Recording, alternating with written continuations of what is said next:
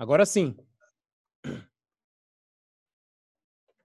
Atenção, Theo. Contagem regressiva para 24 minutos. Deixa só eu colocar o meu texto aqui.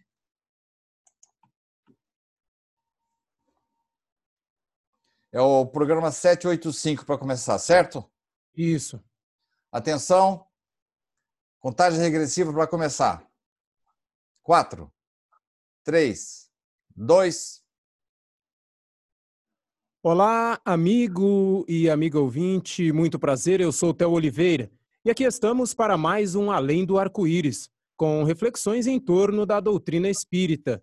Rogamos ao Senhor da Vida abençoe nossos propósitos de bem servir. Estaremos hoje apresentando mais um estudo de caso com base em um artigo de Sidney Fernandes. Falaremos hoje sobre o Espiritismo e as demais religiões cristãs. Se você tem alguma sugestão para o nosso programa, escreva seu e-mail para carloseduluz@uol.com.br. carloseduluz tudo junto uol.com.br. E no programa de hoje, mais uma vez, contamos com as presenças dos nossos amigos Carlos Luz e Sidney Fernandes. Olá, amigos do programa Além do Arco-Íris. Vamos hoje tratar de um assunto muito importante, que é o respeito às demais religiões. Lembro que este programa é redigido por Carlos Luz. Vamos ao primeiro artigo. A religião da minha avó. Pedro chegou animado em casa, contando a Dolores, a sua mãe, que estivera na casa de um colega espírita e lá participara de um culto do Evangelho no lar. A mãe sempre insistia que o filho fosse com ela ao catecismo do padre Trajano ou ao templo do pastor Gumercindo, onde o pai de Pedro frequentava. Pedro, no entanto, quando não estava estudando, até então preferia ir ao campo de futebol com os amigos ou ao Morro Itororó soltar pipas. Com a notícia da ida de Pedro à casa do colega espírita Jarbas, Dolores franziu a testa, indicando contrariedade, e falou: Pedro, meu filho, sinto sim muita alegria de ver você buscando uma religião, mas você vai buscar justamente o Espiritismo? Não compreendo muito essas coisas, mas buscar uma religião que fica falando dos espíritos, com os espíritos, será que isso é coisa de Deus? Será que isso é coisa do bem? Olha lá o que você está fazendo, hein, filho? Mamãe, lá nós estudamos numa página do Evangelho. Eu gostei muito do que foi falado. Dolores, demonstrando uma certa censura no tom de voz e na expressão, disse: Evangelho segundo o Espiritismo? É o que me disseram que é o livro estudado no Espiritismo. Veja só. Eu, minha mãe, minha avó, sempre estudamos o Evangelho de Jesus segundo os quatro evangelistas, Mateus, Marcos, Lucas e João, bem como as epístolas eh, de Paulo, de Pedro. Pois é, disse Pedro, o Evangelho segundo o Espiritismo é sim uma coletânea de textos que contém comentários dos mentores espirituais é, a respeito é, de Jesus.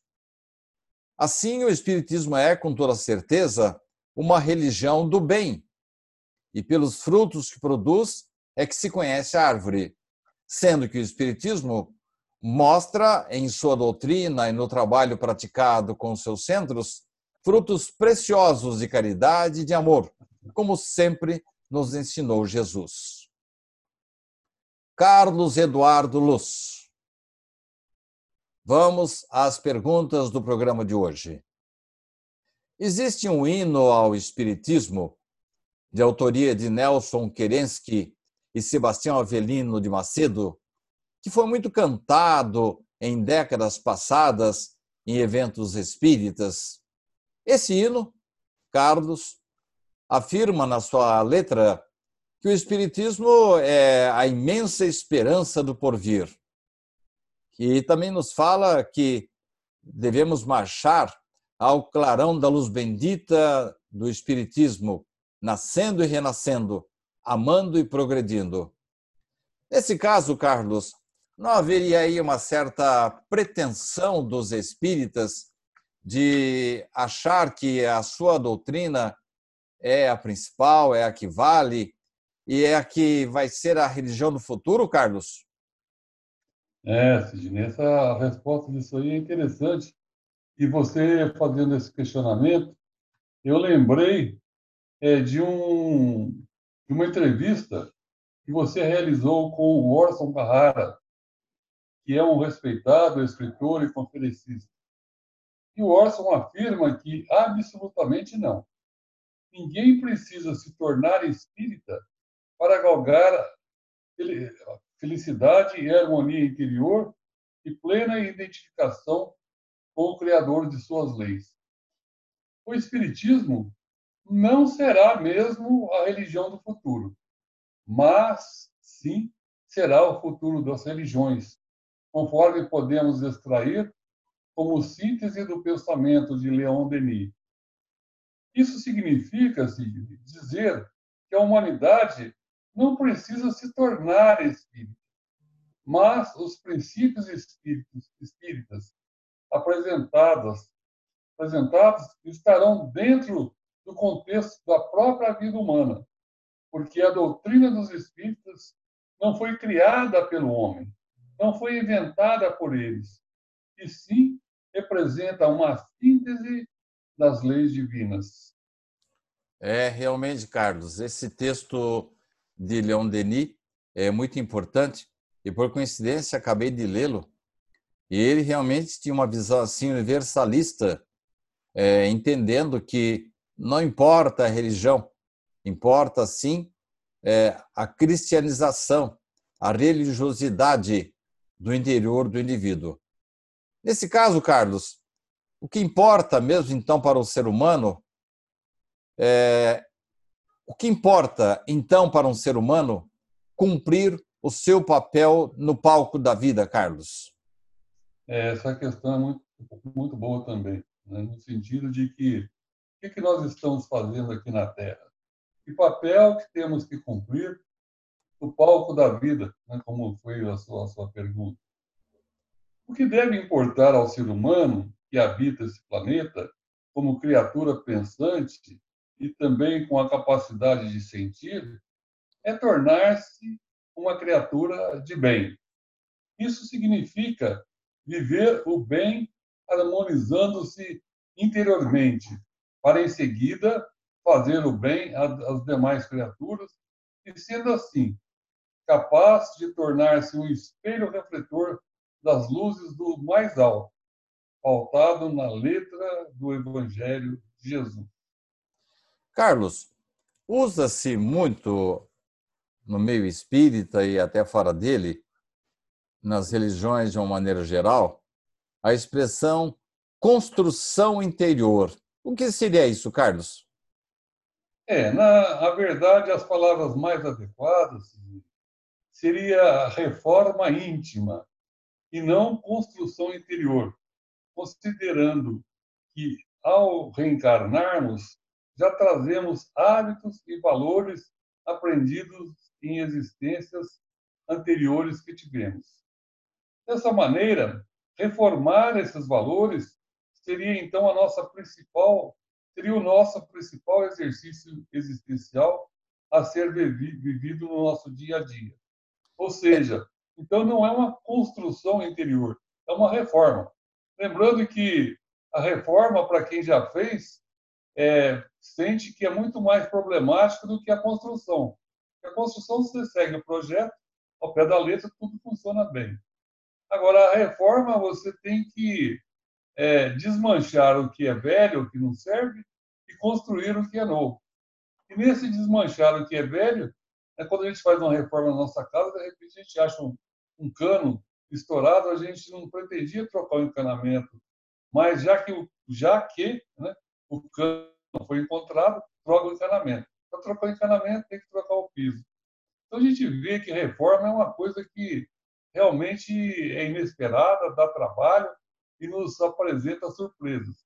Então, na nossa reforma íntima, quando nós olhamos para dentro de nós, buscando nos ajustarmos às leis divinas de amor, né, nós vemos que, de repente, nós descobrimos é, situações, é, coisas dentro de nós que não estão muito dentro dessa lei e que nós nem imaginávamos que tínhamos é, que mudar isso.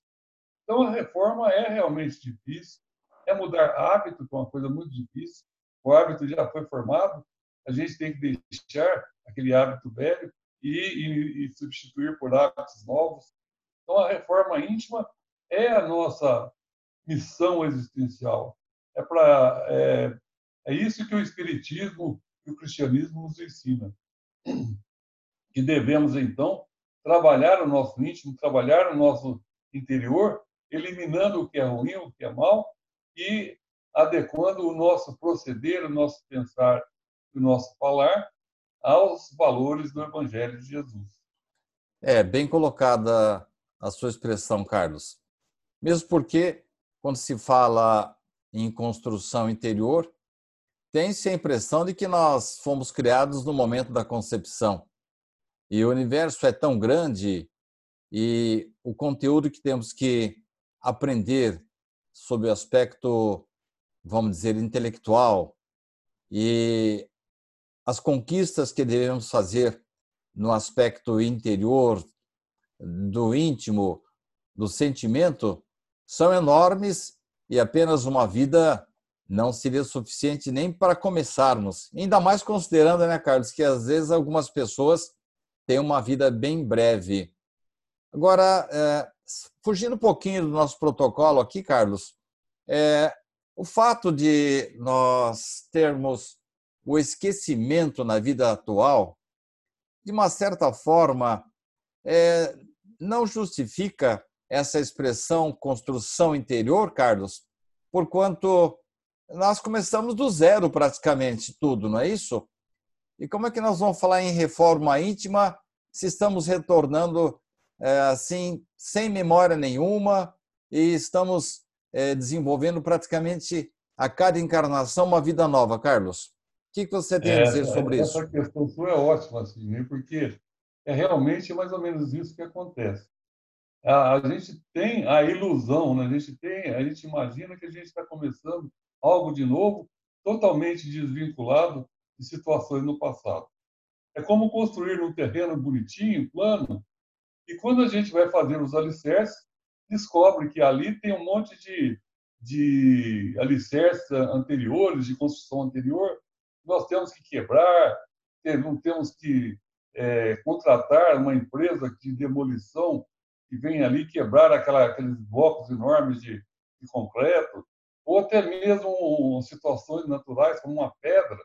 Ou seja, no momento em que nós começamos a construção, descobrimos que estamos fazendo uma reforma, entre aspas. Ou seja, é, apareceram coisas que nós não contávamos com ela. Então, esse bloqueio que nós temos da memória, também acontece isso. Quando nós iniciamos é, uma análise íntima, uma análise interna, uma meditação, é, pensando em nos melhorarmos, nos adequarmos em termos de, do, dos valores do Evangelho, nós descobrimos, então, é, construções antigas, alicerces antigos, que ali encontram, e esse é o trabalho que vai dar para nós eliminarmos esses, esses contratempos, esses, é, essas descobertas, é que vai nos gerar um problema sério né? Então, passa a, a, a, construção fica mais parecida com uma reforma do que com uma construção, porque na, na construção não tem fatos imprevistos, é só seguir o que está no, no, planejamento. Mas na reforma, não. Na reforma aparece fatos imprevistos. Então, na nossa vivência é, reencarnatória, embora a memória esteja bloqueada, sempre é, a partir da hora que a gente fizer uma análise séria, olhar para dentro de si, vamos descobrir situações é, feias, vamos dizer assim, é, ou, ou seja, que nós não imaginávamos, não a nossa autoimagem ficaria prejudicada com isso, mas que nós temos sim que mudar, que lutar para nos transformarmos em seres cada vez mais perfeitos, seres que somos vindos da animalidade, adquirindo humanidade e, e partindo para, no futuro, a angelitude. Bem, Carlos, a sua colocação foi precisa. Você é o rei das metáforas, né? Eu gostei muito dessa imagem aí, de de repente encontrar alguns alicerces já prontos ali e a construção a partir dali. Não podemos esquecer que nós não temos apenas coisas feias ou comprometedoras que estão ali na nossa retina, né, Carlos? Nós temos, encontramos de vez em quando é, muitos dons inatos, facilidades com determinadas áreas que nos mostram que já trabalhamos, já operamos naquele campo e, embora o esquecimento, a gente tem mais facilidade. Isso vem corroborar aquela expressão sua de que é, nós estamos constantemente nos melhorando, né, nos reformando. Carlos, uma coisa que, voltando agora à questão mais é, da religião em si, é, quando uma pessoa fica ostentando um rótulo de participante, eu sempre pensei, Carlos, que quando eu chegasse lá no plano espiritual, bastaria eu colocar um crachá assim, espírita, ou colocar uma faixa na minha testa, fora da caridade na salvação, que estava tudo resolvido. Então eu lhe pergunto, Carlos, é mais importante o rótulo de participante de uma religião ou ser uma pessoa boa que pauta a sua vida nas orientações dadas pelo Evangelho de Jesus? É outra questão boa.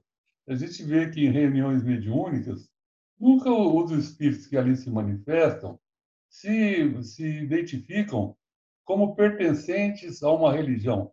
Nem falam que são espíritas, nem falam que são católicos, nem falam que são evangélicos. Eles simplesmente são trabalhadores da obra de Jesus. Né? E muitos foram aqui, quando encarnados, espíritas, católicos, evangélicos. Mas a partir da hora que chegam no plano espiritual, esse rótulo que eles tinham perde o valor. Muitos até conservam o nome, um padre, um pastor, mas a expansão do entendimento deles, abrangendo a reencarnação, muda a maneira de pensar. Então, no plano espiritual, não existe bandeira religiosa, poderíamos dizer assim. Né? Então, a denominação religiosa que se queira dar é uma questão, torna-se uma questão menor. O importante é sermos criaturas boas. Isso vale para todas as religiões.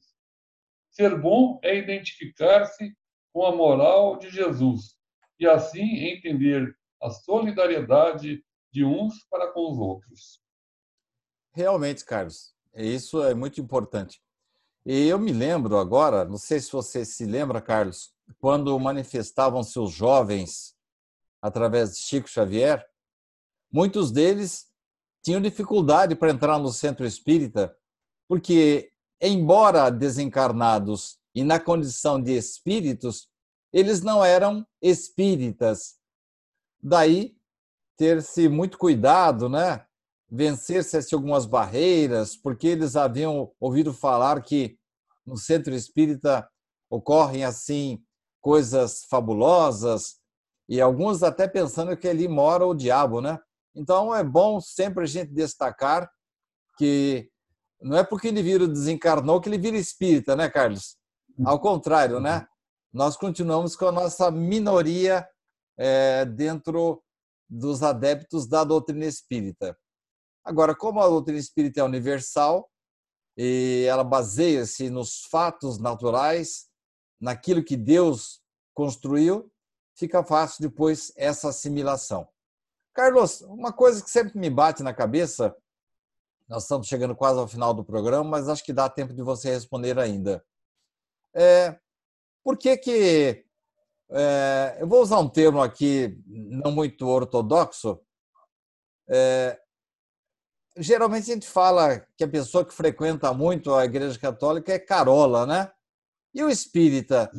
Por que, que leva tanto a sério essa questão da caridade? Por que, que o espírita parece que é meio neurótico? É, porque é o motivo é, de, desse chamamento constante no centro espírita para a prática da caridade, Carlos? É muito interessante isso, Sidney. E o, o espírita ele enxerga a caridade de uma maneira ampla, no sentido da caridade moral, né, da caridade física. E o que nós vemos na, na Casa do Espírita, o que dá uma repercussão grande, é o aspecto da caridade física, da caridade material, né, em que é, o trabalho social feito na Casa Espírita, de maneira a promover o ser humano, de maneira a, a engrandecê-lo. Então, esse aspecto da doutrina é fundamentado na, na filosofia espírita, e que somos espíritos em evolução, né, que viemos da animalidade e vamos em direção à angelitude. E para nós nos aperfeiçoarmos, sermos, para termos a perfeição dos anjos, nós devemos adquirir as qualidades que não são outras senão aquelas descritas no Evangelho de Jesus. E aí o espírita, né, com toda a literatura, com todas as palestras, com todas, na, todas as obras básicas, destacam sempre é, a importância, então, de se praticar o amor ao próximo, que é a caridade. Servir o próximo. Né, é bem sublinhado, é bem destacado isso no Evangelho de Jesus, em todo o texto espírita. E o próprio Kardec tinha uma preocupação muito grande, e daí a frase: fora da caridade não há salvação, substituindo a, a frase que se dizia na época: fora da igreja não há salvação, né, que era um, um princípio da Igreja Católica. E o, o, o Kardec, é, numa visão ampla, é, não vinculando as pessoas ao Espiritismo para se é, cumprir a sua missão aqui na Terra, né? o Espírito não fala em salvação, mas fala em, em nos aperfeiçoarmos e vivenciarmos, é, adquirirmos qualidades, né? nos aperfeiçoarmos como espíritos imortais que somos. Então, Kardec enfatizou isso e os espíritos enfatizaram isso nos textos, é, nos livros e, e é o que é repetido nas palestras. Então, realmente, fora da caridade não há salvação. Né? E sempre é bom destacar, né, Carlos, como você falou no início da sua resposta, que a caridade aí não é apenas você levar uma cesta básica, dar uma esmola, é, fazer uma contribuição para uma instituição beneficente ou para uma igreja, ou contribuir com o seu dízimo. A caridade no seu sentido mais amplo possível, né? É a caridade é, do amor, da paciência, é a caridade é, do algodão, do silêncio em algumas situações. Enfim, é, não é apenas a parte material, mas principalmente a espiritual. Não é isso, Carlos? Exatamente, exatamente. Muito bem. Estamos chegando ao final. Eu vou devolver a palavra ao Theo Oliveira para o encerramento. E eu quero agradecer a você, Carlos, pela redação do programa, pelas suas brilhantes respostas e a todos vocês, muito agradecido pela sua atenção. Com você, Theo, para o encerramento do nosso programa de hoje. Muito obrigado a todos que nos acompanharam e fiquem ligados porque na próxima semana estaremos de volta com mais um programa Além do Arco-Íris.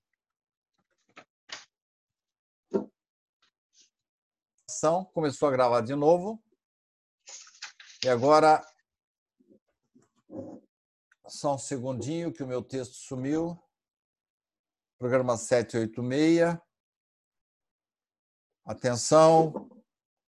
Tempo de 24 minutos. 4, 3, 2.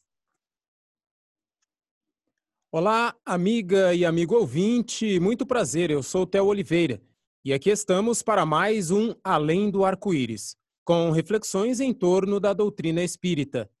Rogamos ao Senhor da Vida abençoe nossos propósitos de bem servir. Estaremos hoje apresentando mais um estudo de caso com base em um artigo de Sidney Fernandes. Falaremos hoje sobre a sobrevivência da essência do ser após a morte do corpo físico. Se você tem alguma sugestão para o nosso programa, Escreva seu e-mail para carloseduluz.uol.com.br. carloseduluz.uol.com.br. E no programa de hoje, mais uma vez, contamos com as presenças de Carlos Luz e Sidney Fernandes. Sobrevivência da essência do ser após a extinção do seu corpo físico. Não se assuste, meu caro ouvinte. Essa expressão filosófica apenas quer dizer que nós continuamos vivos depois da morte. Diz-nos Leon Denis que um amigo seu, professor da universidade, passou pela dor de perder a filha, o que lhe reavivou o problema da imortalidade do ser após a extinção do seu corpo físico. Então ele dirigiu seus colegas, professores de filosofia, ele queria um consolo, aquela dor imensa de sentir a perda da filha. Ele esperava achar consolações em suas respostas. Ah, que amarga decepção! Foi pedir um pão, eles lhe ofereceram pedras, porque eles respondiam com talvez. Essas palavras de Leon Denis, meus caros ouvintes, mostram o despreparo de uma pessoa, mesmo dotando de vasta cultura, para o problema da morte. Leon Denis ainda nos lembrou que as instituições acadêmicas podem desvendar os caminhos da ciência, mas esquecem-se dos temas fundamentais da essência do ser. É relação a esses temas, as coisas importantes da vida, é cogitarmos do além da vida que deve merecer a nossa atenção. Certa ocasião, uma estudante perguntou à sua professora, a antropóloga Margaret Mead, sobre o que ela considerava como o primeiro sinal da civilização. Qual o primeiro momento em que a humanidade demonstrou alguma cultura? Esperava-se que a cientista respondesse com anzóis, utensílios de barro, ou mesmo fragmentos de armas feitas com pedras amoladas. Ao contrário, Margarete, a professora Margarete, apresentou um fêmur retirado de um sítio arqueológico, o osso da coxa. Esse osso havia sofrido uma quebradura e ali demonstrava-se que o dono daquele fêmur havia sido curado. No reino animal, explica Midi, quebraram a perna significava a morte. A pessoa ou animal que seja não tinha condições de beber água e ficava é, vulnerável aos ataques dos predadores. Este fermo recuperado significa que alguém teve tempo, disposição para cuidar do ferido para ficar ao seu lado. O primeiro sinal evidente de civilização do homem surgiu com a constatação de que alguém teve amor e consideração pelo outro. Filósofos de todas as épocas concordam entre si quando afirmam que para alçar o voo da evolução, o ser humano precisa desenvolver tanto a asa do conhecimento como a asa do sentimento. Somente a partir daí, com as respostas que encontrará, é que ele terá condições de saber de onde veio, porque está aqui na Terra e para onde irá depois da sua morte física. Juntando em si essas informações, ele não terá mais desespero ao pensar que vai passar para outro lado da vida, ou mesmo vai aceitar a sua morte ou de entes queridos como uma simples mudança de residência dentro da sua jornada evolutiva. Naturalmente, ou forçado pela dor, o homem, então, gradativamente irá tomando consciência de que somente o conhecimento científico não é suficiente para lhe trazer para lhe trazer equilíbrio e capacidade para enfrentar os mistérios da vida e além da vida. Nesse ponto estratégico de sua jornada evolutiva, o sol voltará a brilhar e espantará de vez as densas trevas da alma, com ele fixando em si a certeza da imortalidade do ser que todos nós portamos. Carlos Eduardo Luz. Será que essa questão da imortalidade da alma já está impregnada, já é coisa tranquila para toda a humanidade? O conteúdo deste texto significa que incorporar em si a ideia da imortalidade do ser que somos significa que a partir daí teremos uma melhor qualidade de vida, Carlos? Ah, com toda certeza, Sidney. A gente vive num, num, num momento atual em que é, os índices de suicídio são muito altos nos países, inclusive desenvolvidos, países que têm um IDH, IDH alto, ou seja, índice de desenvolvimento humano, como é, Japão, Suécia, e nesses países o índice de suicídio é alto. Né? Então, tendo todas as condições sociais, tendo igualdade, tendo uma, uma sociedade vivendo dentro de um país com infraestrutura, com educação, com tudo, e as pessoas não têm qualidade de vida a ponto de pensar em dar cabo da sua vida. E, sem dúvida, então, ter a certeza de que somos seres imortais em jornada terrena, tendo por vestimenta um corpo físico que é trocado a cada, a cada encarnação, nos faz perceber que a morte, como o fim da linha, realmente não existe. E mais ainda, nos traz a certeza de que o que devemos fazer, qual a nossa responsabilidade como seres humanos que temos em relação ao nosso próprio progresso, ao nosso próprio desenvolvimento. A partir de, da hora que nós compreendemos as dificuldades, os problemas, as crises mesmo as crises sérias e graves como as pandemias, elas trazem um aprendizado e nos o longo prazo nos trará felicidade que compensará toda a infelicidade que acontece no momento em que ela se expande, o caso da pandemia. Ô, então, Carlos... a nós sabermos por que estamos passando por aquilo, por que estamos nos separando de um ente querido, que vai para o mundo espiritual, é nós termos a consciência disso, internalizarmos esse conhecimento né, e fortificando assim, a, fortificando não, criando dentro de si a certeza de que realmente a morte não é o fim da linha, que a vida continua e nesse continuar da vida o destino final é a felicidade. Carlos, é, você tocou num ponto muito importante. Eu, particularmente, me sinto muito bem e me lembro até de Kardec falando que o Espiritismo lhe dava segurança em determinados momentos da vida de maior dor. Ele fazia de conta até que estava já na espiritualidade. Enfim, ele vivenciava a imortalidade.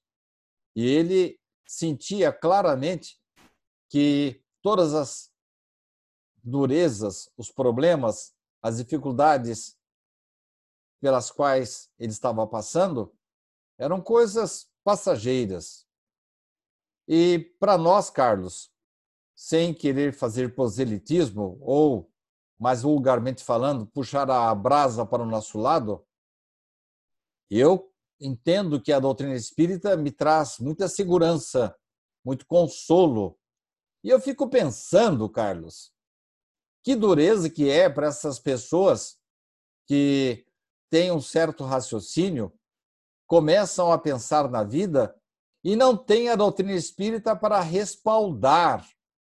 Eu noto, inclusive, eu não sei se é por causa disso, que alguns irmãos evangélicos e alguns irmãos católicos, às vezes, é, eu acho que eles pensam bastante e não encontram as respostas filosóficas que a doutrina espírita nos traz.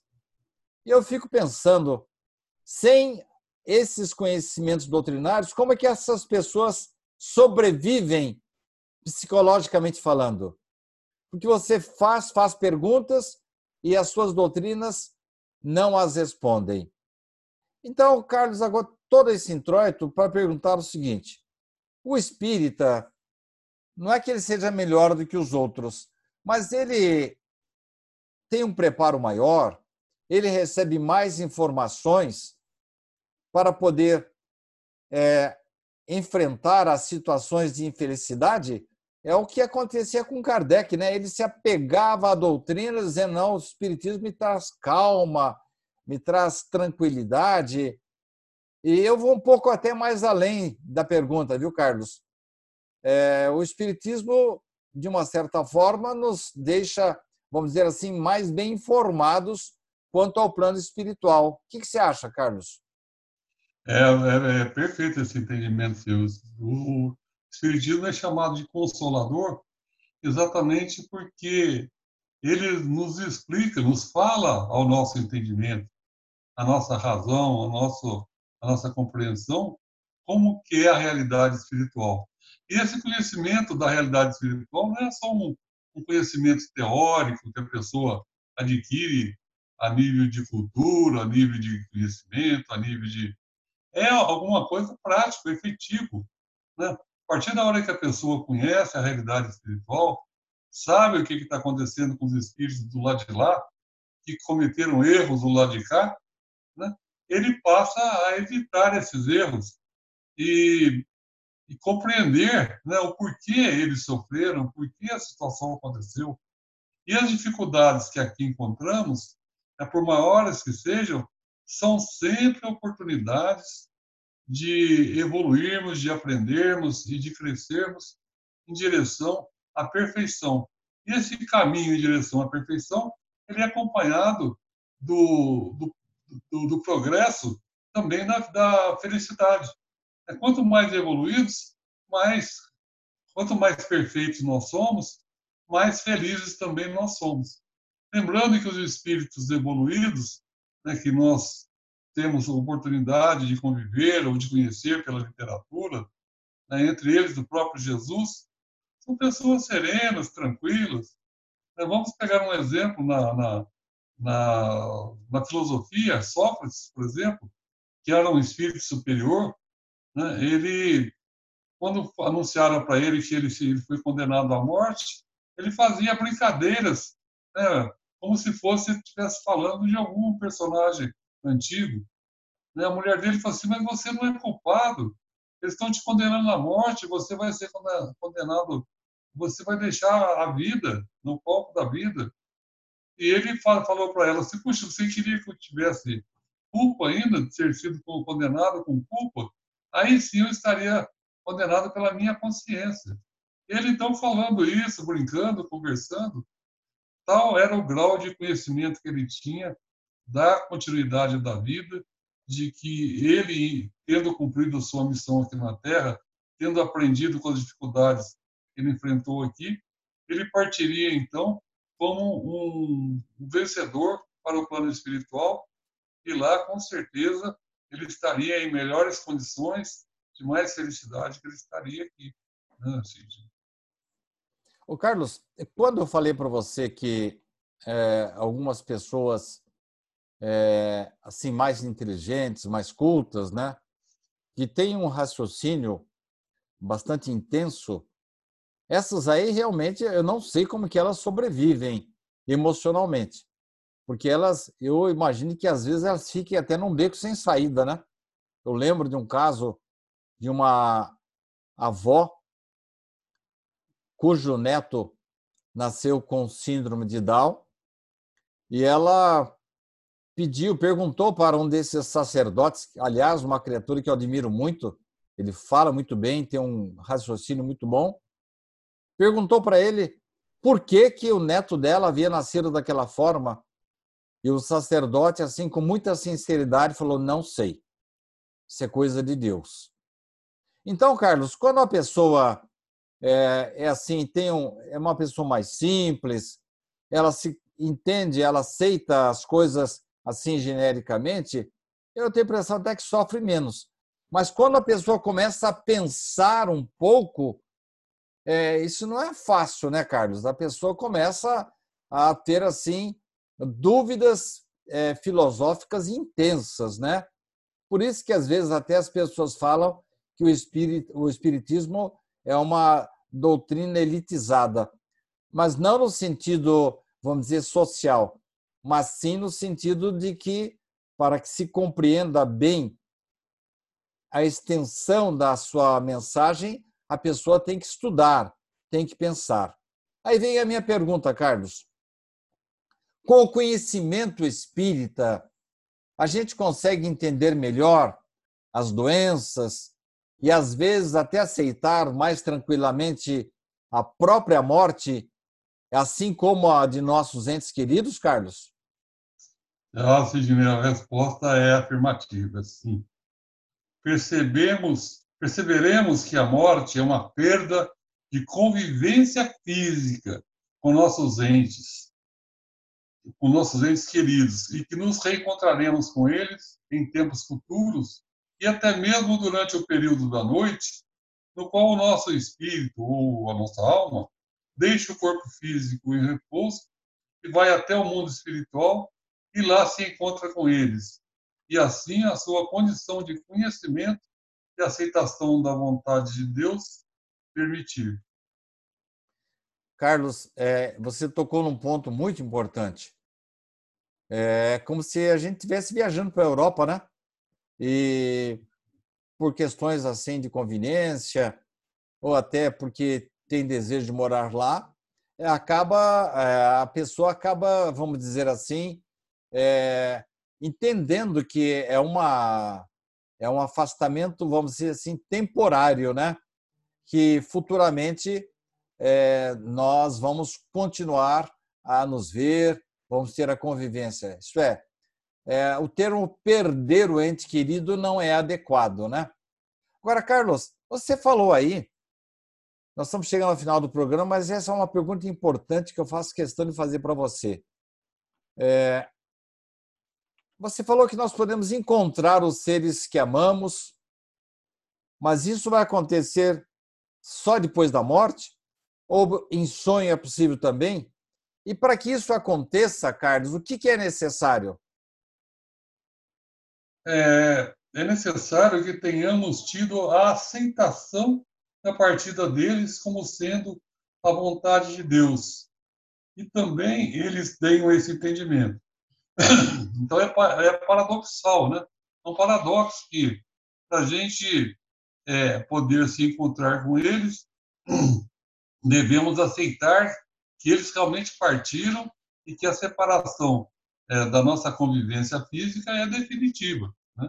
Até uma nova encarnação em novo, novo corpo físico, nova família, novo ambiente, a gente possa conviver junto.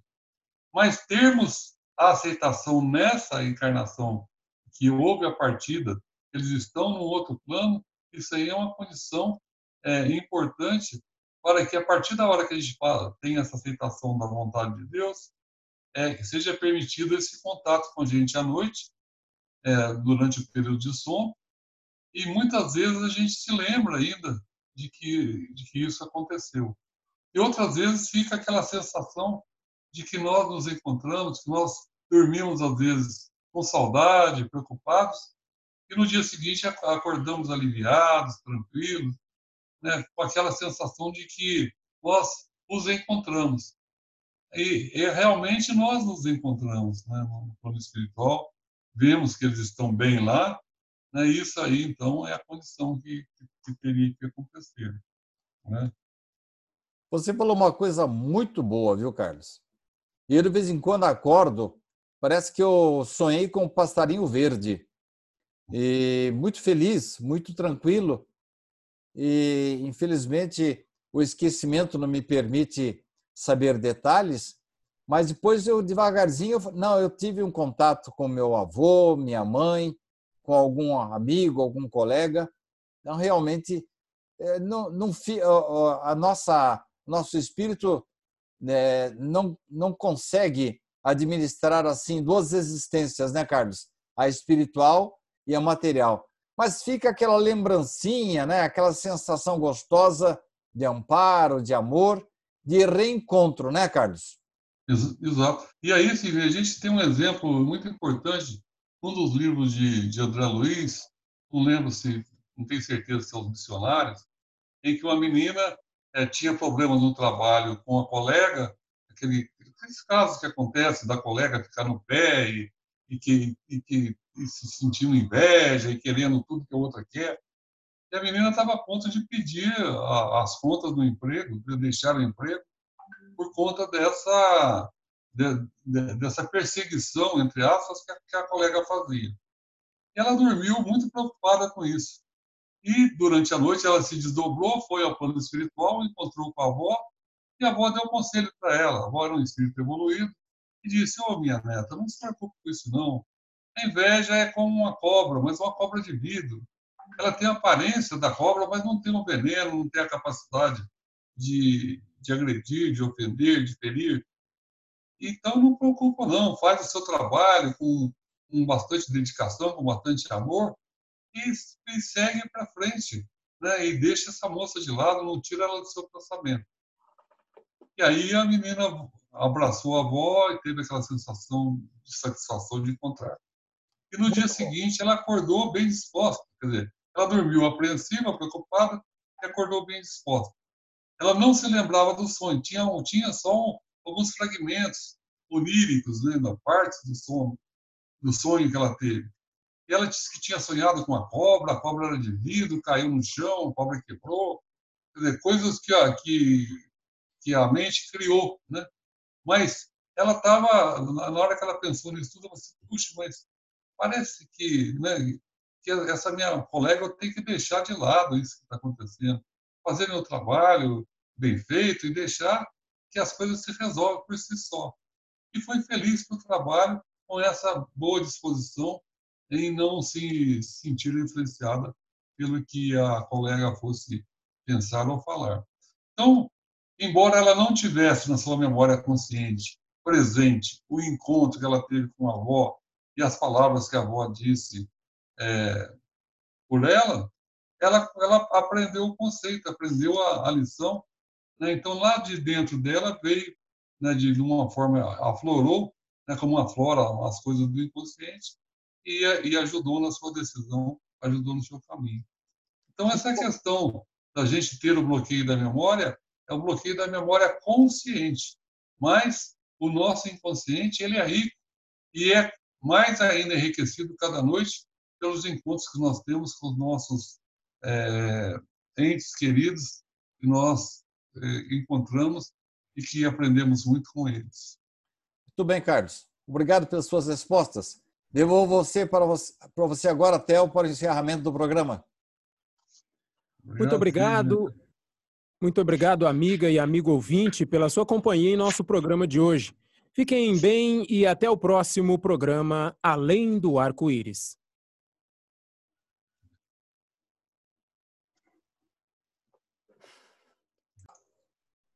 Tempo 4, 3, 2, tel. Olá, amiga e amigo ouvinte, muito prazer, eu sou Theo Oliveira. E aqui estamos para mais um Além do Arco-Íris, com reflexões em torno da doutrina espírita. Rogamos ao Senhor da vida abençoe nossos propósitos de bem servir. Estaremos hoje apresentando mais um estudo de caso com base em um artigo de Sidney Fernandes. Falaremos hoje sobre o que esperamos ser um novo normal após a pandemia. Se você tem alguma sugestão para o nosso programa, escreva seu e-mail para carloseduluz.com.br. carloseduluz tudo junto, arroba uol.com.br. E no programa de hoje, mais uma vez, contamos com as presenças de Carlos Luz e Sidney Fernandes. Alô, amigos, estão de volta com mais um programa Além do Arco-Íris e vamos começar com o tema Profecias da Atualidade.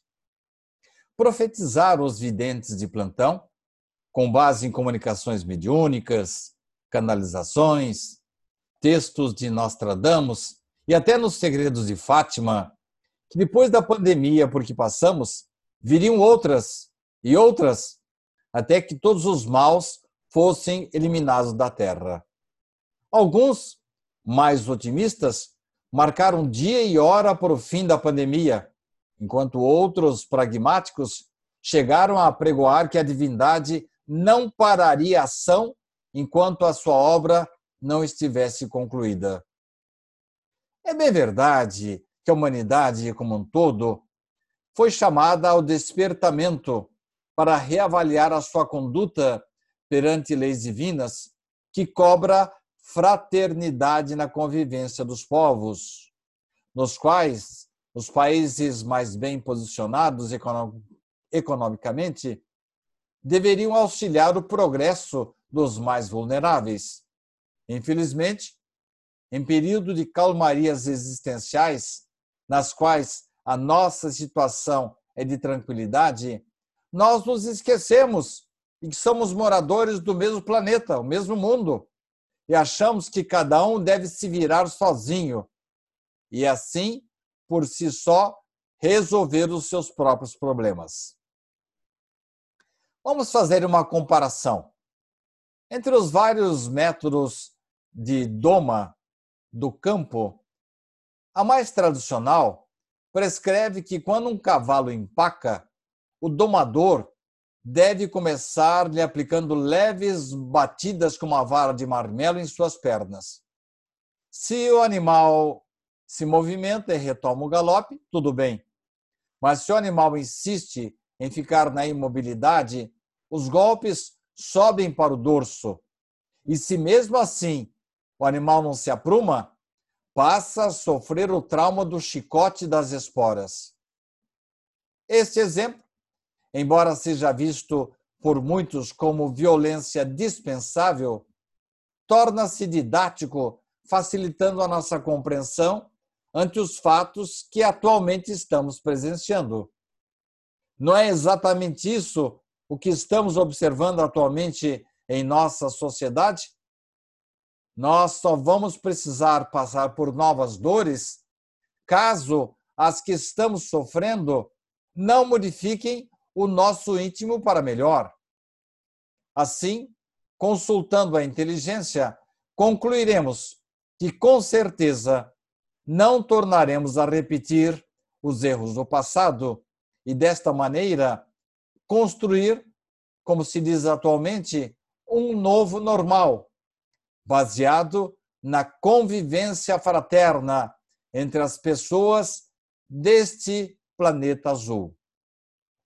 Daí, podemos concluir terem sido prematuras quaisquer profecias sobre o momento atual, tanto as que previram o caos, como as que cantaram vitórias antes da hora, pois, como vimos no exemplo fornecido, o futuro será construído a partir do nosso comportamento coletivo, pautado na fraternidade entre os povos.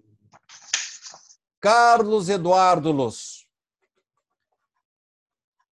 você que é o rei das metáforas, me permitiu que eu trouxesse esta comparação com um animal do campo que no começo, se ele não se ajeita, ele tem que leva umas leves batidinhas e depois começa, é, se ele não se ajeita, ele tem que futuramente é, sofrer os efeitos, né, a necessidade de um couro maior.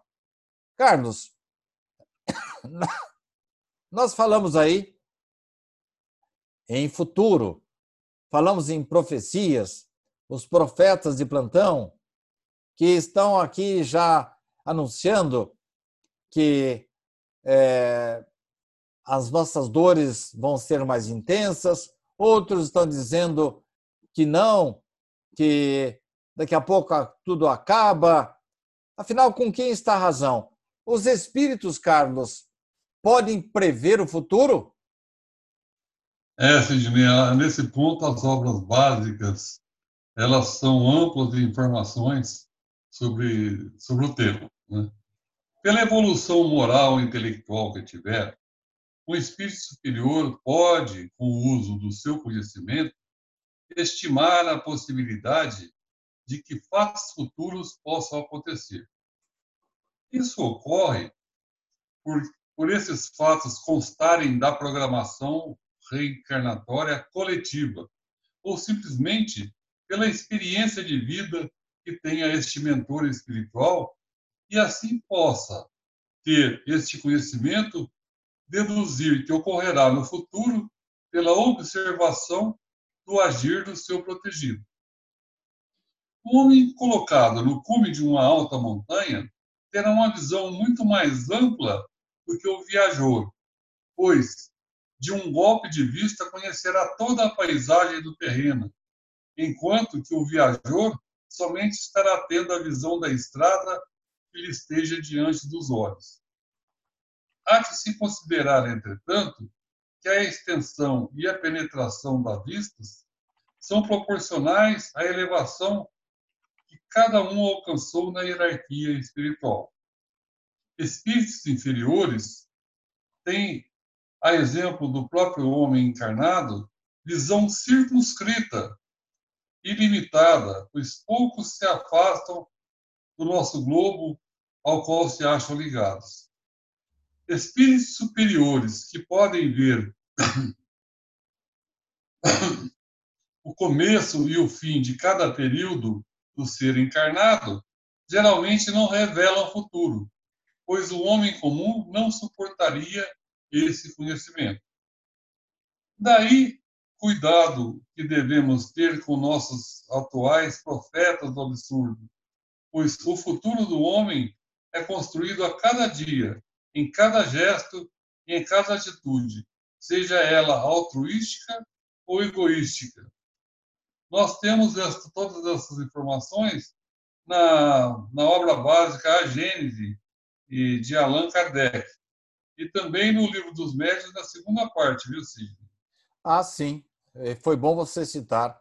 Muitas pessoas gostam de que citemos as nossas bibliografias, porque aí elas podem se aprofundar um pouco mais nesse assunto.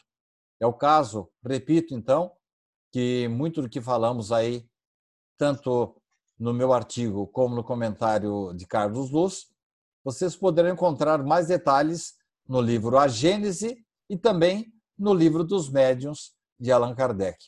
Mas, ô Carlos, não obstante inclusive, toda... Inclusive, essa pergunta que você fez, se o espírito pode prever o futuro, é, nós temos uma resposta literal assim, ó. Se o homem conhecesse o futuro, discordar-se-ia do presente Caso insista em evocar uma manifestação, um espírito zombeteiro dará uma resposta falsa.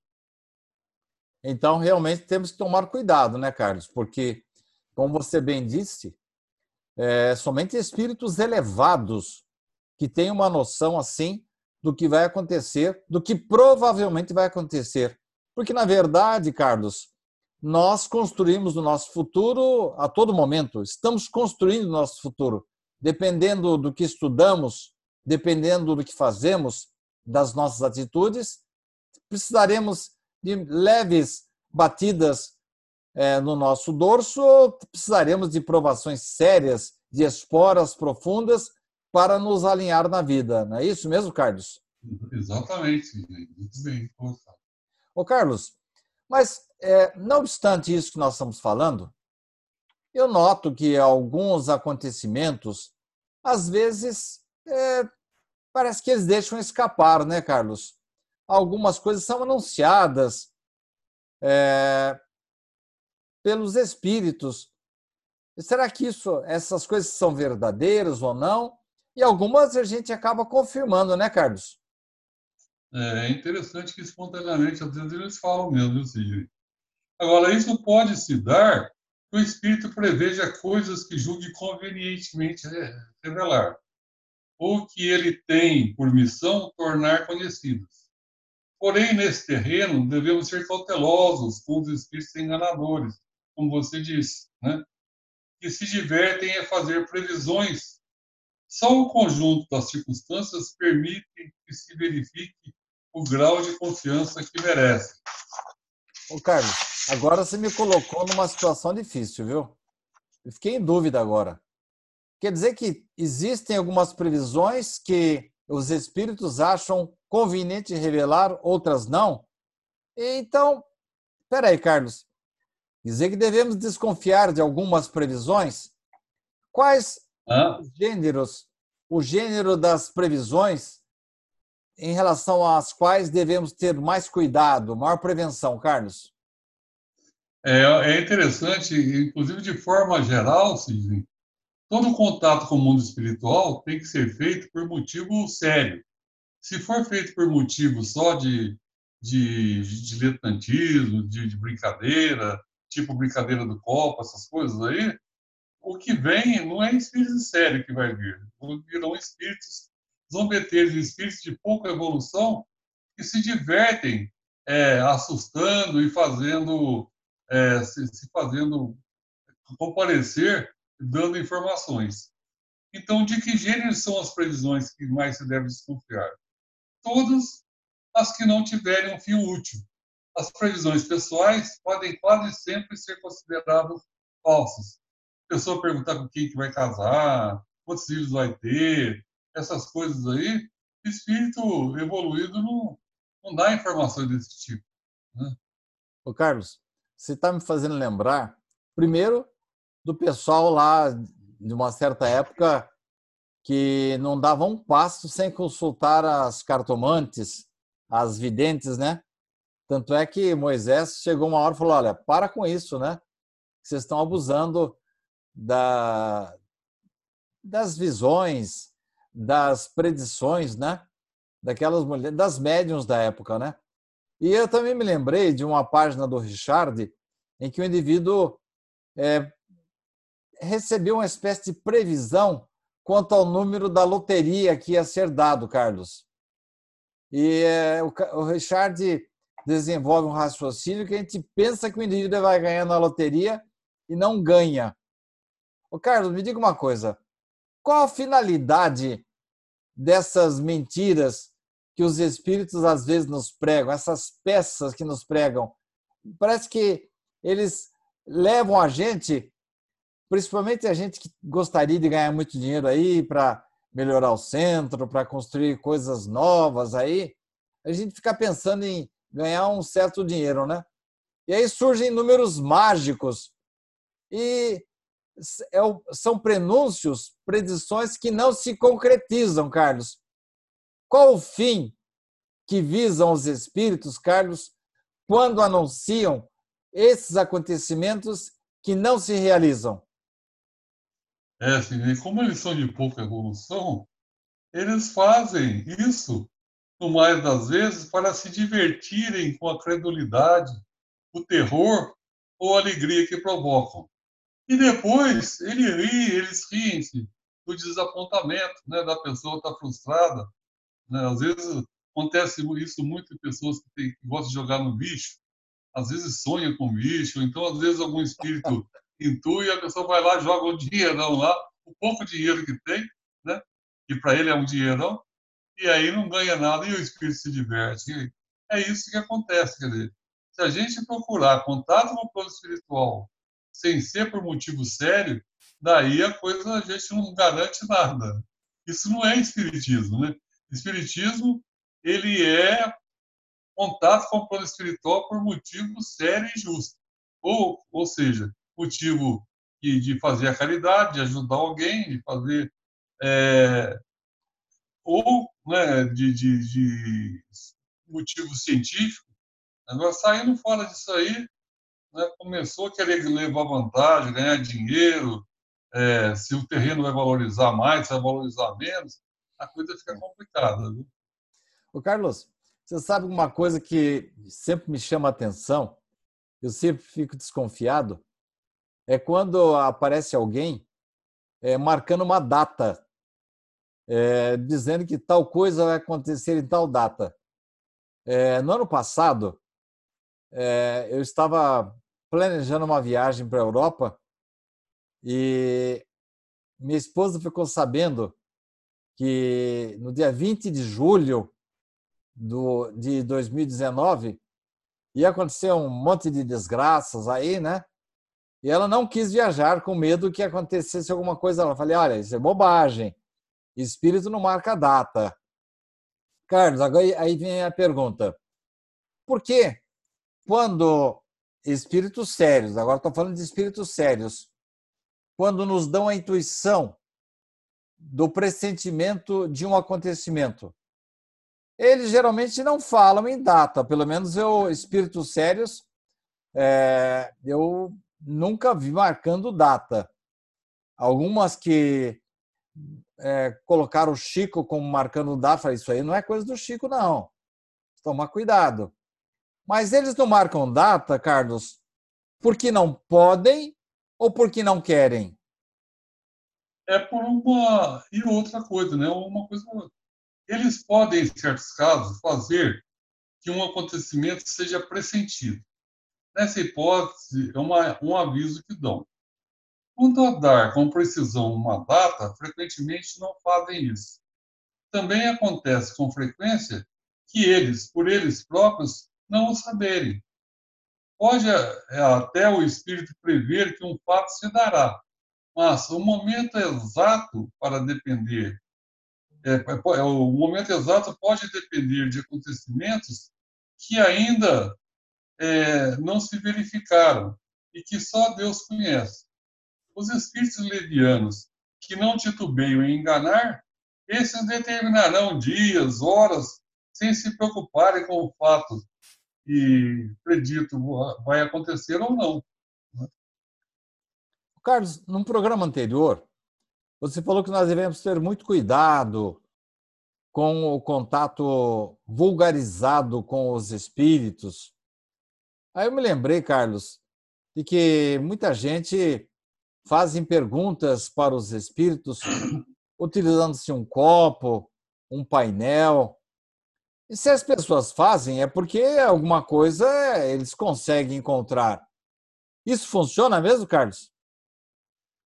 É, se fazer perguntas aos espíritos utilizando um copo funciona, a providência pôs limite às revelações que podem ser feitas ao homem. Os espíritos sérios guardam silêncio sobre tudo aquilo que não deve revelar.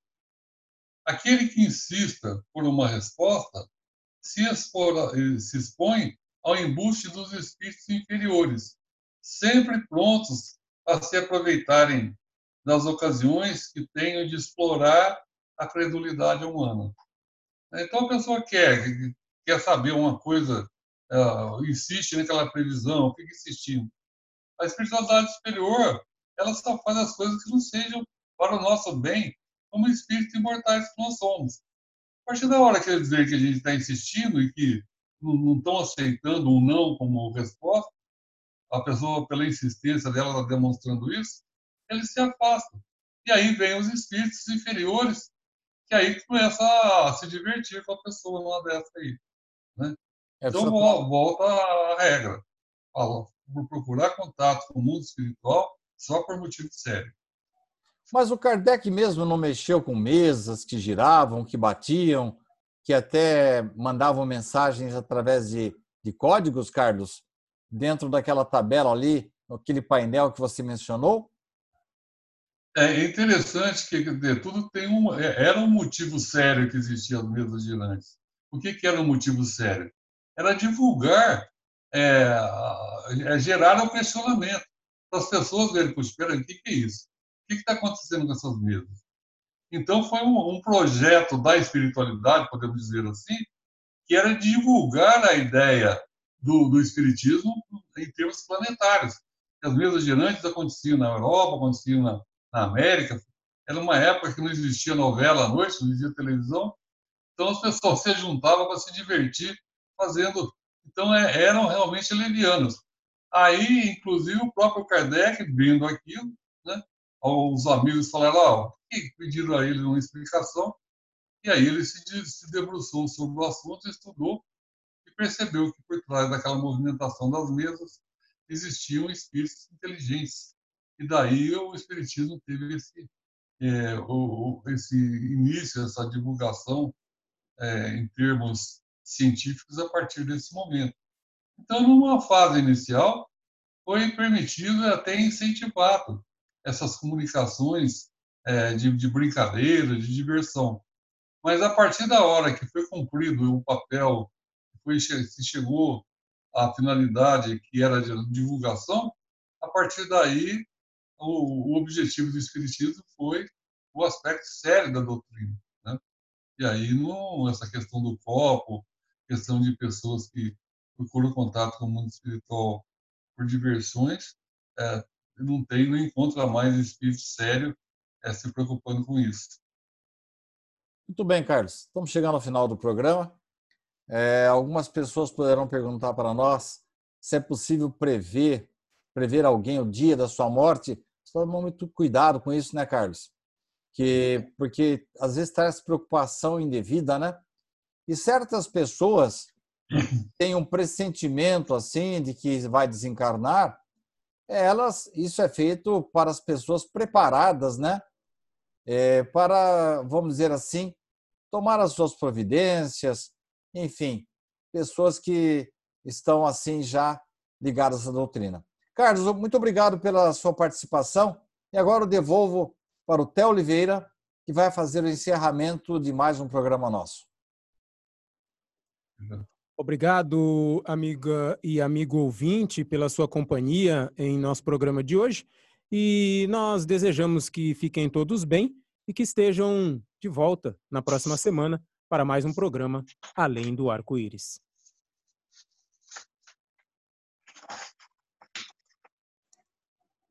Muito bem, meus caros amigos.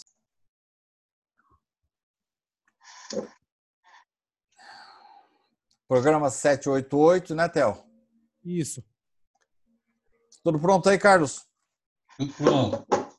Então vai. Theo, Contagem regressiva. Quatro, três, dois, tel. Olá, amiga e amigo ouvinte. Muito prazer, eu sou Theo Oliveira. E aqui estamos para mais um programa Além do Arco-Íris, com reflexões em torno da doutrina espírita. Rogamos ao Senhor da vida abençoe nossos propósitos de bem servir. Estaremos hoje apresentando questões sobre o Espiritismo, procurando tirar dúvidas dos ouvintes, dando respostas às perguntas levantadas que constam de nossos e-mails. Se você tem alguma sugestão ou alguma pergunta para o nosso programa, escreva seu e-mail para carloseduluz@uol.com.br. carloseduluz, tudo junto, arroba uol.com.br. E no programa de hoje, mais uma vez, contamos com as presenças de Carlos Luz e Sidney Fernandes. Muito bem. Carlos Luz, estou à sua disposição aí para as perguntas do Pinga Fogo de hoje, Carlos. Zé, hoje o tema vai ser muito interessante. Você tem bastante conhecimento sobre isso e pertence ao Centro Espírita Amor e Caridade há muitos anos, com o Richard Simonetti. E nas suas viagens fazendo palestras, você conhece muitos centros espíritas aqui no Brasil e fora. E, então, o tema hoje vai ser o tema sobre o centro espírita, como funciona o centro espírita, o que nós podemos fazer lá. Fazer no centro espírita, o que nós podemos aprender, o que, o que, o que nós podemos encontrar no centro espírita. E é, temos também por fundamento nas, nas questões, elas são baseadas no livro Espiritismo, Tudo que Você Precisa Saber, de Richard Simonetti. Sidney, então a gente sabe que estamos num período de transição em que a casa espírita é, vai aparecer com um novo normal aí, né, uma nova maneira de, de atuar, né, com muita, muita coisa virtual, com muita curso, atividade, palestra. E a primeira questão é a mais fundamental, a mais básica. O que é o centro espírita? Muito bem, Carlos. Muito obrigado pela oportunidade, por suas perguntas e aos ouvintes, mais uma vez, muito feliz estar com vocês novamente. Antigamente, é, as pessoas tinham o hábito de orar em suas casas mesmo. E às vezes, até, até pouco tempo, até desenvolver reuniões mediúnicas em suas próprias residências. Bem, isso aí não nunca foi muito adequado, porquanto o local ideal mesmo para se tratar de doutrina espírita é no centro espírita, onde as pessoas se congregam para tratar de assuntos relacionados com a doutrina espírita. Algumas pessoas têm assim um certo preconceito, entram no centro espírita, não vê uma imagem, não vê o crucifixo, mas, é, na verdade, temos ali apenas um local adequado que geralmente conta com a proteção do plano espiritual para que as pessoas tratem da doutrina espírita nesse recinto, Carlos. Ah, interessante. E com a palavra centro, por que, que foi empregada essa palavra centro para a denominação da casa espírita? Bem, geralmente é, a palavra retirada aí da língua portuguesa seria, vamos dizer assim, um local em que as pessoas possam se agregar. É o local onde elas vão se concentrar. Talvez, ah, falando em doutrina espírita, teríamos que usar uma, uma expressão mais adequada, é, como um sinônimo de sociedade, instituição, mas, de acordo com o Código Civil, geralmente as expressões são usadas para falar de assuntos comerciais. E é a última coisa que se trata no centro espírita é assunto comercial. Então, centro, eh, vulgarmente falando, Carlos, é o local onde nós podemos é, centralizar as nossas atividades. Ah, muito interessante. Agora, é, como que nós poderíamos, então, Sidney, é, definir o que se faz dentro do centro espírita? Quais as atividades que acontecem dentro de um centro espírita? Carlos, a princípio, as pessoas se aproximam de um templo evangélico, de uma igreja católica, ou até de um centro espírita, um centro de umbanda, porque estão sofrendo e elas vão ali atrás de consolo, como se fossem para um hospital. Então, nós poderíamos dizer que uma das primeiras atividades, é, vamos dizer assim, detectadas no centro espírita é de um local onde as pessoas vão buscar alívio para suas dores. Seria uma espécie de hospital, Carlos, para o tratamento dos males do corpo e da alma. Ah, tá certo. E quais os recursos, já que é um hospital, a pessoa está com problema da, da alma, por exemplo, né, o mal da alma. É, quais os recursos mobilizados, então, nesse hospital que é o Centro Espírita, a cura da alma?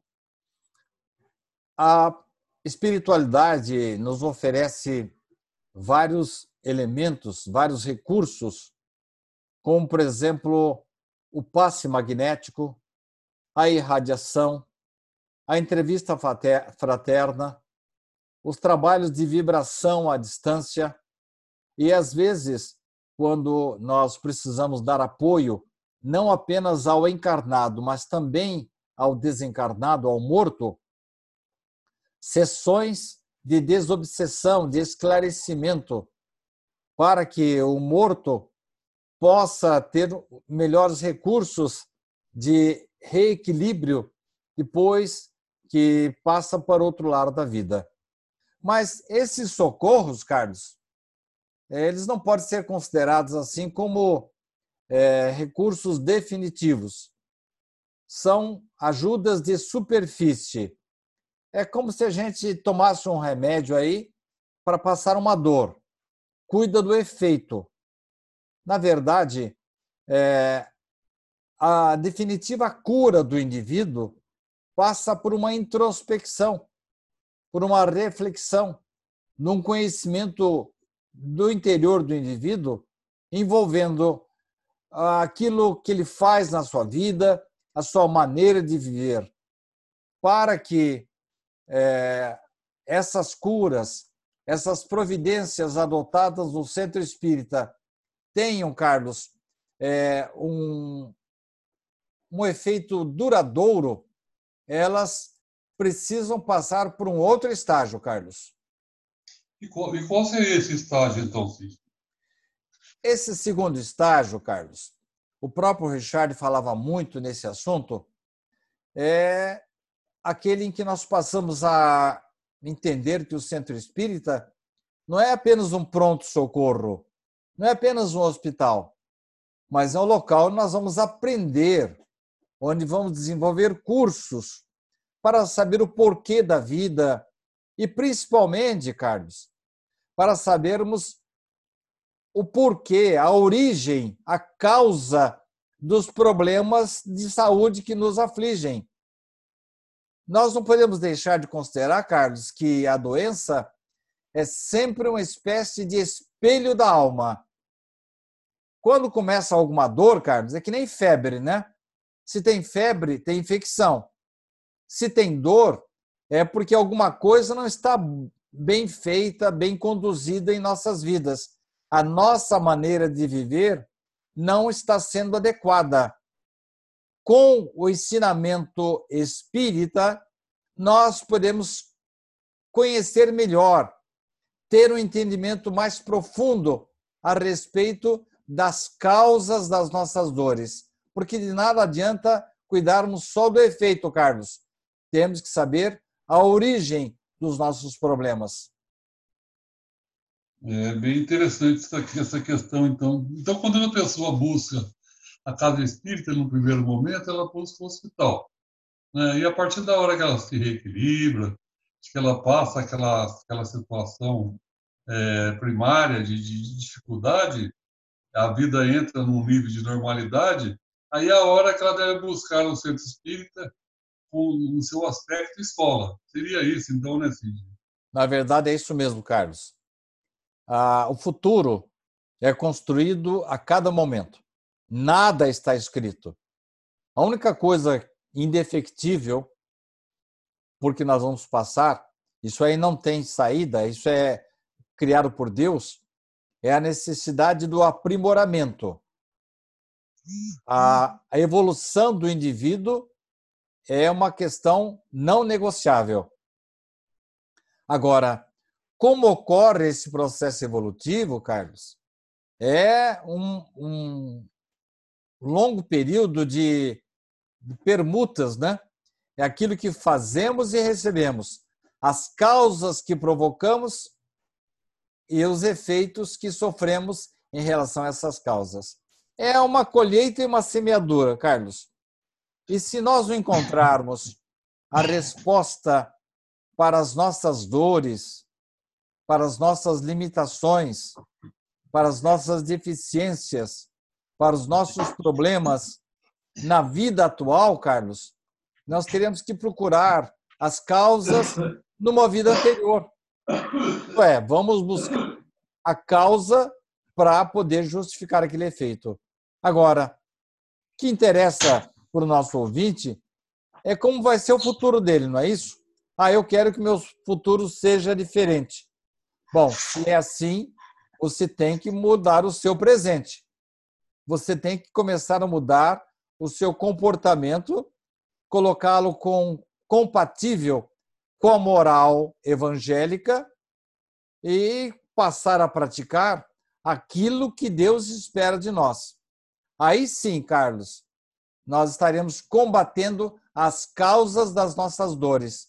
Enquanto não procurarmos melhorar o nosso entendimento, a nossa cultura, os nossos sentimentos, enquanto não nos abrirmos mão apenas do nosso conforto e estendermos aquilo que Deus nos dá de presente, aquilo que Deus nos empresta, na verdade, essa é a terminologia correta, em favor do próximo, tendo empatia, ensaiando solidariedade, buscando ter atitudes mais gentis em relação ao semelhante, isto é, melhorar o nosso comportamento, fazendo ao semelhante aquilo que gostaríamos que nos fizessem, se não partirmos para esse comportamento, fazendo o que Deus espera de nós, nós continuaremos marcando o passo e tendo que provocar, é, receber dor para melhorar a nossa situação. Como numa metáfora anterior que fizemos, Carlos, que foi muito bem lembrado por você, a de que no começo é assim mesmo. É, o cavalo precisa de umas batidinhas na perna. Se ele melhorar, se ele dar o compasso no seu trote, tudo bem. Mas se ele não melhora, as batidinhas vêm para o dorso mais fortes. E se mesmo assim ele não, não, não recebe, não conhece, não toma conhecimento do sino da dor, que está nos despertando para a vida, aí vem as esporas da existência.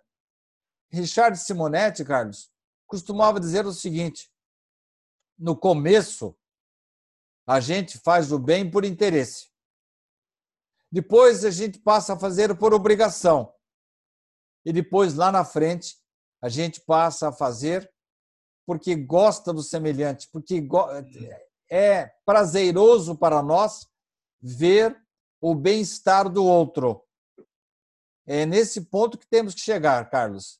Temos que caminhar no começo para atender às nossas necessidades, mas depois de entender que a, a, o motivo da nossa existência aqui é a melhoria interior e a melhoria daqueles que estão à nossa volta, Carlos. Ah, interessante, viu, Sidney? Então, a pessoa busca o centro espírita, no primeiro momento, como hospital, buscando ajuda para si, recebe ajuda, a partir dali ele vai é, participar das atividades de palestras e cursos do centro, tendo o centro espírita, então, como uma escola. E daí, Sidney, a pessoa tem que fazer algo por si mesmo. Né? Você teria alguma coisa para falar nisso, sobre isso?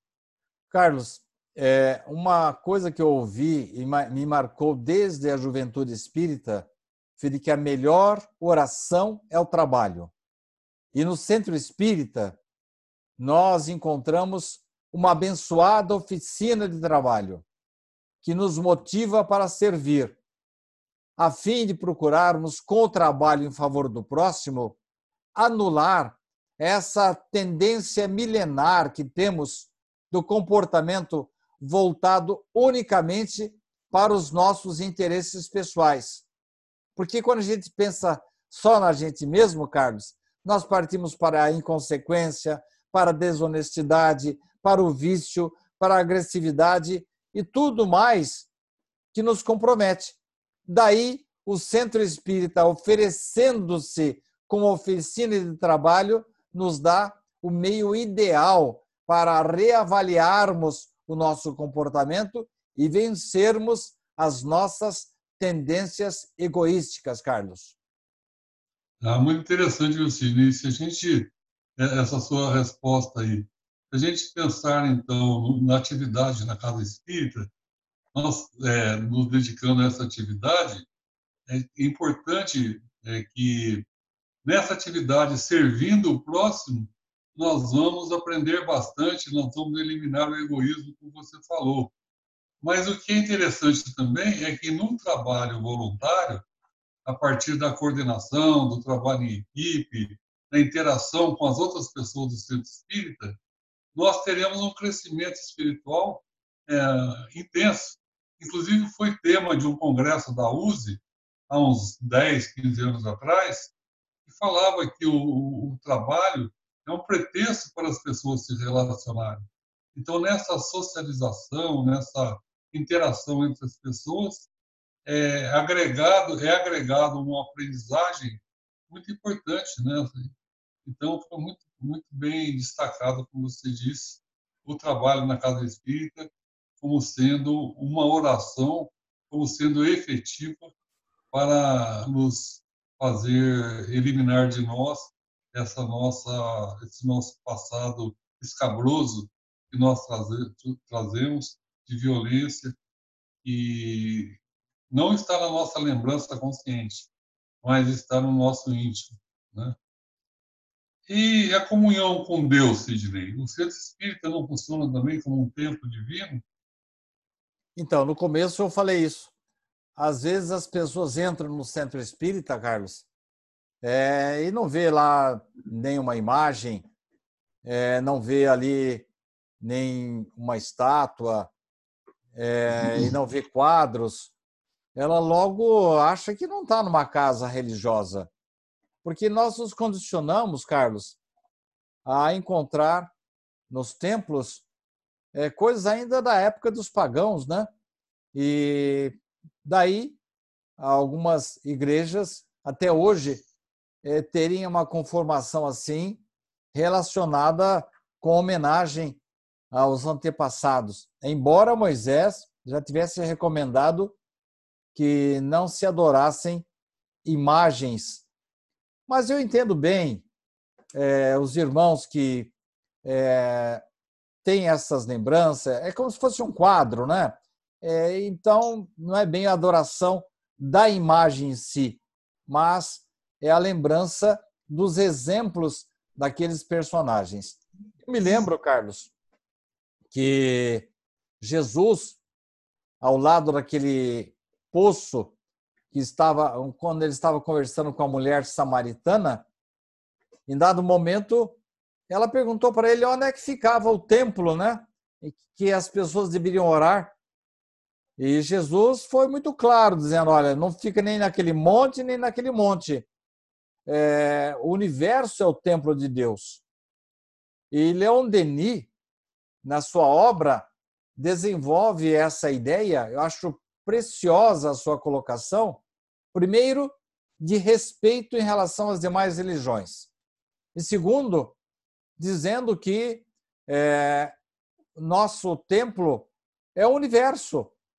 Nós devemos ter por templo o universo, por imagem Deus, por lei a caridade e por altar a nossa consciência. Pois é, Carlos, é, o centro espírita além de oficina de trabalho, além de socorro para as nossas dores, também permite o local onde nós podemos orar, onde podemos conversar, trocar ideias, estudar, exaltar os bons exemplos do Evangelho e daqueles é, que sucederam uhum. Jesus. Se nós pegarmos a obra de Chico Xavier, junto com o Pentateuco de Allan Kardec, nós temos aí conteúdo para estudo, para reflexão, e aí sim, de posse desse material, Carlos, nós vamos conseguir, dentro do centro espírita, desenvolver atividades que modifiquem o nosso interior, porque Deus está sempre à nossa disposição. Os bons espíritos estão sempre querendo nos ajudar. Nós é que não estendemos as mãos para que ocorra essa aproximação. Então, esse, esse programa renovador que o espírita é, é convidado a seguir, Carlos, está muito bem definido por Leon Denis. O, o templo é o universo, a imagem é de Deus. A lei nossa é a lei da caridade. E o nosso altar, sempre, sempre a nossa consciência, Carlos. Perfeito, então, a resposta sua, Sidney. Agora, rapidamente, já encerrando nosso programa, já te agradecendo, você, com relação à pandemia, como ficará o centro espírita? Terá muita modificação? Eu entendo que sim, Carlos. Nós estamos adotando providências de atendimento fraterno à distância, Estamos desenvolvendo um belíssimo trabalho com a nossa equipe da nossa rádio e TV SEAC e com os oradores que colaboram conosco, estudos à distância. Isso não, não vamos perder mais. Vamos continuar trabalhando desta forma.